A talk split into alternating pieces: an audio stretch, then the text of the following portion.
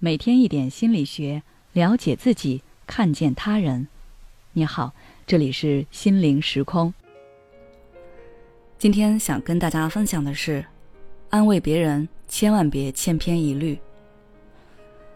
如果你得知朋友参加一个重要的面试失败了，在他还没有对你说什么的情况下，你会采取什么举动呢？我想，不少人可能都会先设身处地的想一下。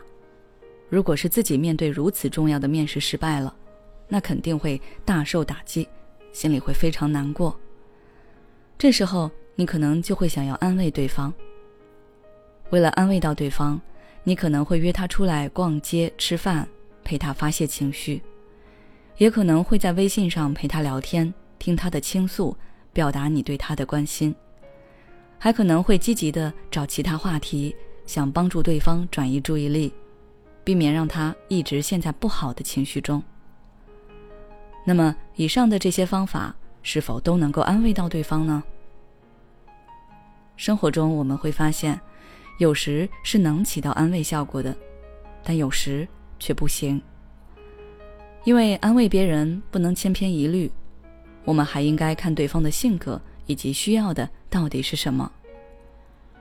如果对方是一个非常自信、果敢的人，即便他面对失败的结果，他可能也不会陷入沮丧的情绪中，反而可能会激起好强心理。他更想知道自己哪里存在不足。如果这时候你一味的和对方说：“不用难过的，这家不行，我们还可以面试其他家，我相信你可以的。”虽然你是好心想要安慰对方，但是对对方来说，他更需要有人能帮他分析问题，看到他的盲点。这些安慰的话更像是空话，不能够给他带来什么切实帮助，那他也就很容易没有耐心去感受你的关心。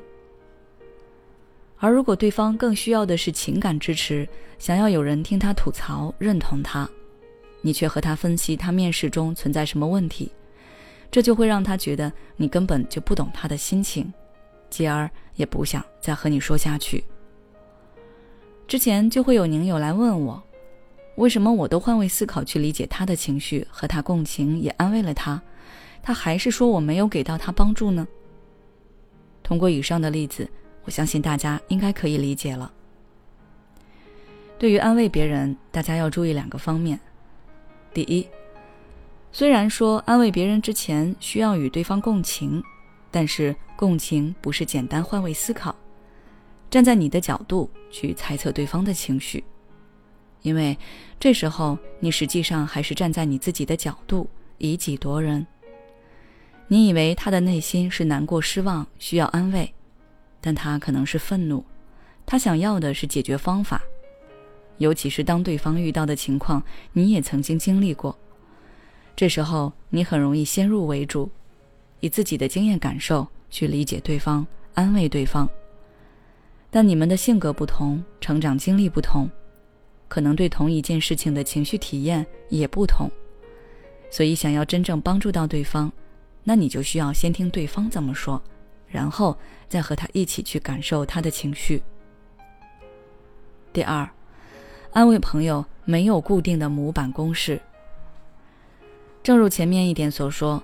我们人是存在差异性的，内心的需求也不同，在这个人身上适用的方法不一定适用于另一个人身上，所以你需要对对方的性格有所了解，并且根据对方遇到的现实情况，判断出对方当下最需要的安慰是什么，然后再给出你的安慰。这样，你为对方的付出才是有效的，才是能够被对方接纳和认可的。如果你对一个人了解还不深，摸不清对方的情况，那倾听就很重要了。